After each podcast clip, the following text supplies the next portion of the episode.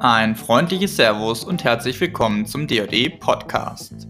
Heute geht es zwar in vielen Podcasts um Geldanlage und Co., was aber oftmals fehlt, ist die sachliche Einordnung aus professioneller Sicht.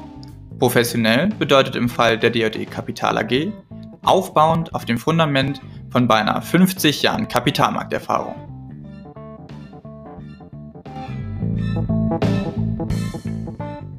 Mein Name ist Konstantin von Essen und ich bin heute Ihr Moderator. Künstliche Intelligenz war in den vergangenen Monaten die große Wachstumsstory im Tech-Sektor und Aktien aus dem Bereich Treiber der Indexentwicklung. Das ist aber nur die Spitze des Eisbergs. Einen umfassenden Überblick über die aktuellen Entwicklungen im Bereich und die Implikationen für Anlegerinnen und Anleger gibt unser heutiger Podcast-Gast aus dem DJE Research Team, Hagen Ernst. Servus, Hagen. Hallo. Ja, vielleicht äh, noch ein ganz kurzer Einschub von meiner Seite. Hagen ist heute gesundheitlich ein bisschen angeschlagen und deshalb per Teams zugeschaltet. Sollte der Ton also hier oder da nicht ganz optimal sein, bitten wir um Verständnis. Und Hagen natürlich dir nochmal ein äh, großes Extra Danke, dass du dir trotzdem die Zeit nimmst. Also lass uns starten. Hagen, der wohl zentralste Bestandteil des ganzen KI-Hypes oder Bereichs sind Halbleiter, also die hochentwickelten Chips, die für KI-Anwendungen jedweder Art benötigt werden. Wie sieht denn die Kräfteverteilung in diesem Teilbereich aus und wie hat sich der jüngste KI-Hype hier ausgewirkt?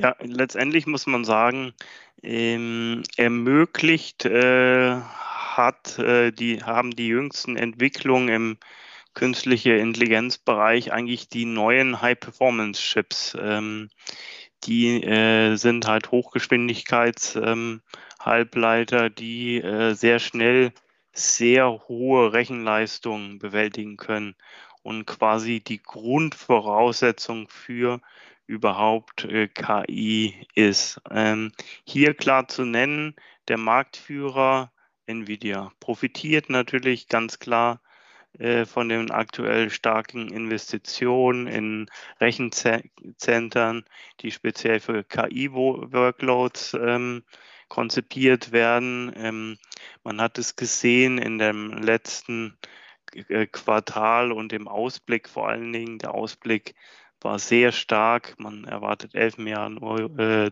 US-Dollar Umsatz.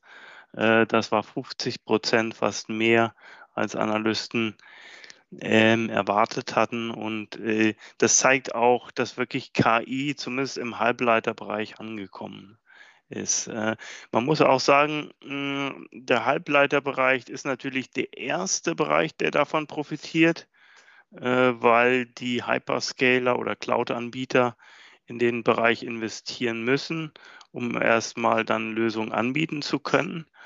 Ähm, das heißt, die sehen das hier zuerst, äh, die Halbleiterunternehmen, aber auch nicht nur Nvidia, was natürlich äh, Paradebeispiel für KI ist, aber äh, auch in breiter Front profitieren äh, die Halbleiterunternehmen. Hm. Zum Beispiel nehmen wir mal eine TSMC, Auftragsfertiger, hat halt neben Apple auch Nvidia als einer der wichtigsten Kunden und profitiert dann halt von der guten Aufla Auftragslage von Nvidia. Ebenfalls natürlich für KI besonders wichtig sind schnelle Netzwerke mit, mit geringen Latenzzeiten. Ja, das ist ganz, äh, ganz essentiell, um KI in der Wolke quasi ähm, zu ermöglichen.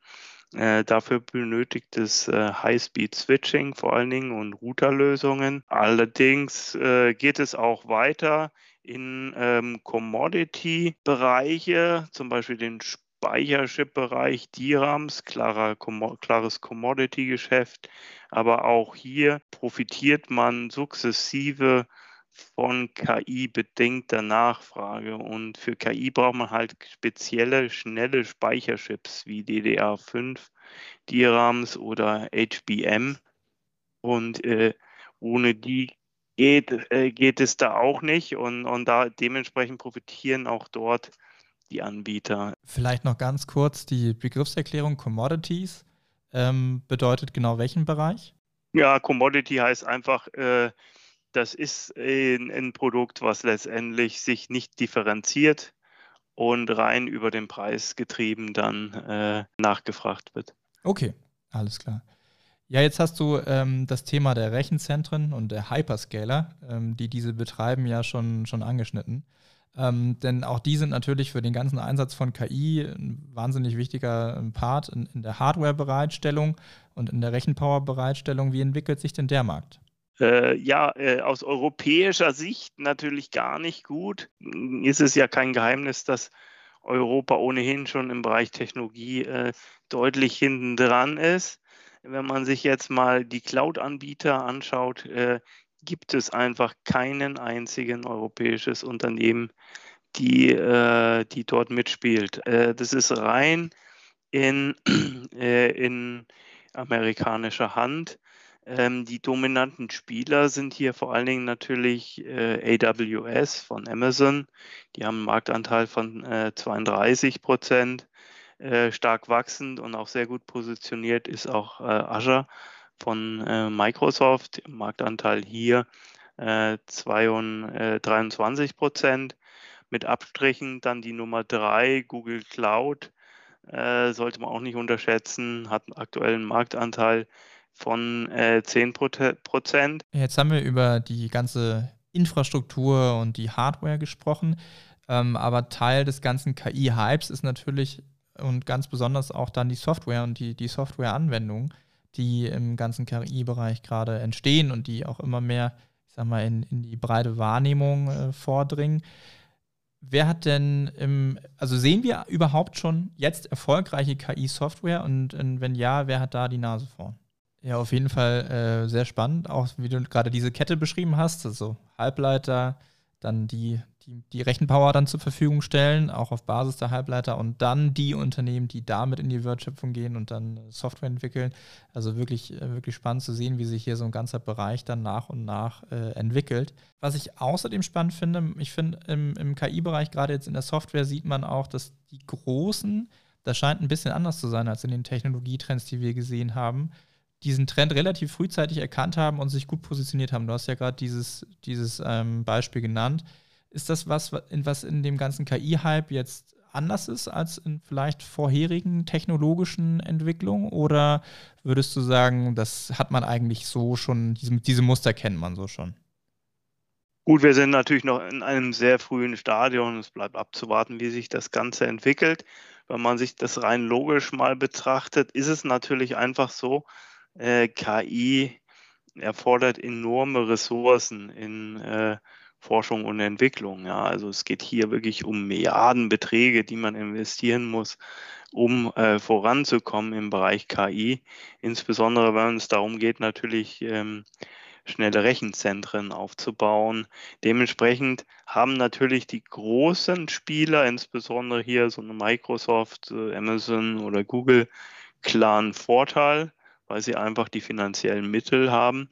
Nichtsdestotrotz werden sich auch hier wahrscheinlich neue Microsofts bilden, könnte ich mir vorstellen.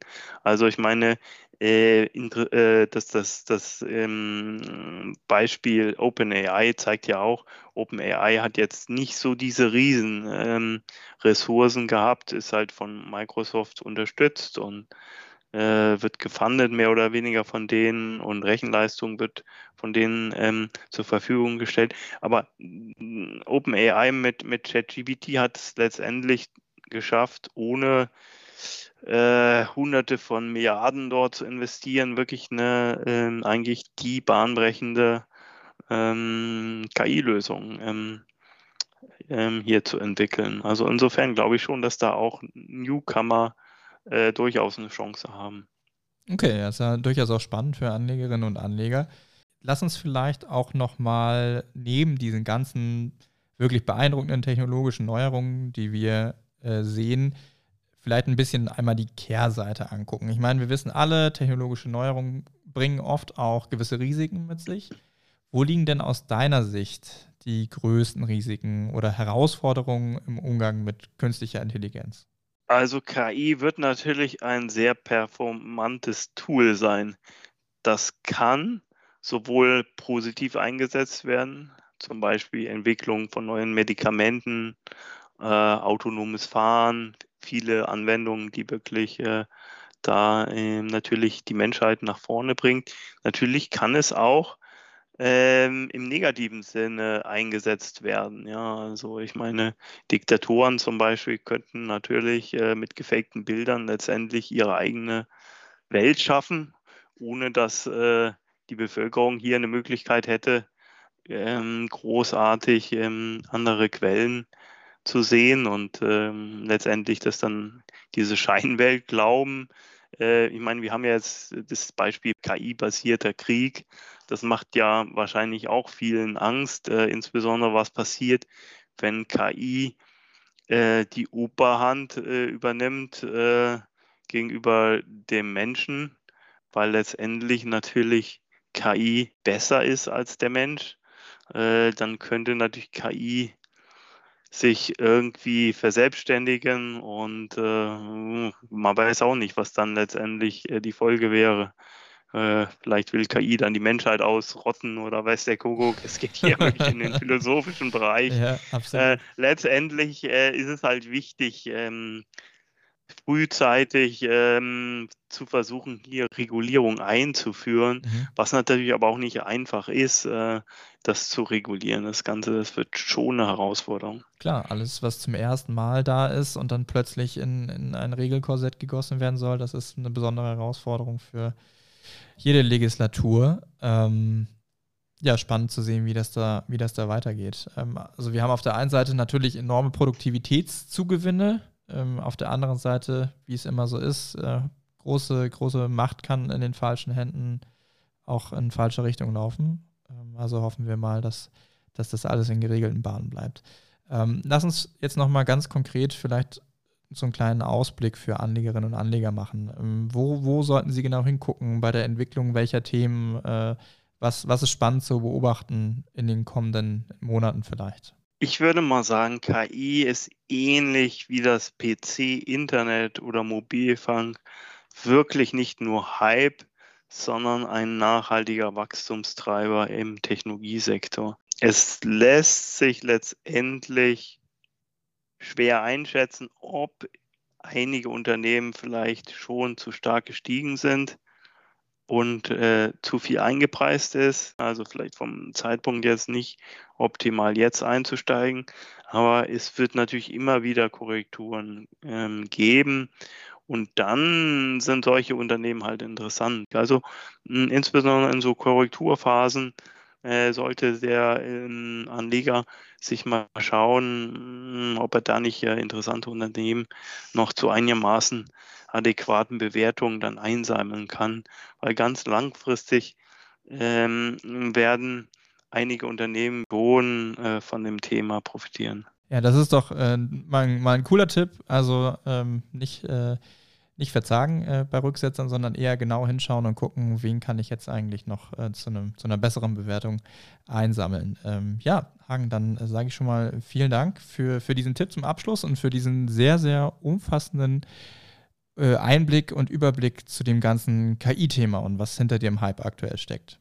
Ja, danke nochmal für das Interview. Und äh, ich weiß, bei so einem technischen und komplexen Thema wie KI ist es natürlich hilfreich, wenn man die Informationen nochmal in Ruhe nachlesen kann, um sich das vielleicht auch nochmal im Nachgang zu, vor Augen zu führen.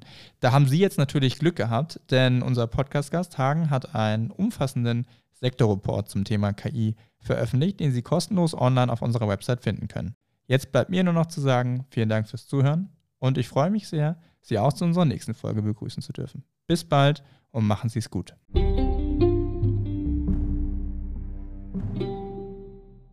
Dies ist eine Marketinganzeige der D&E Kapital AG.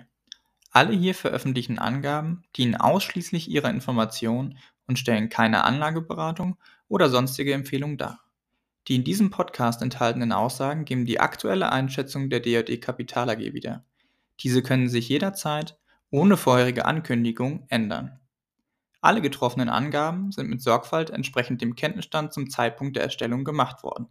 Für die Richtigkeit und Vollständigkeit kann jedoch keine Gewähr und keine Haftung übernommen werden. Der Podcast und der Inhalt sind urheberrechtlich geschützt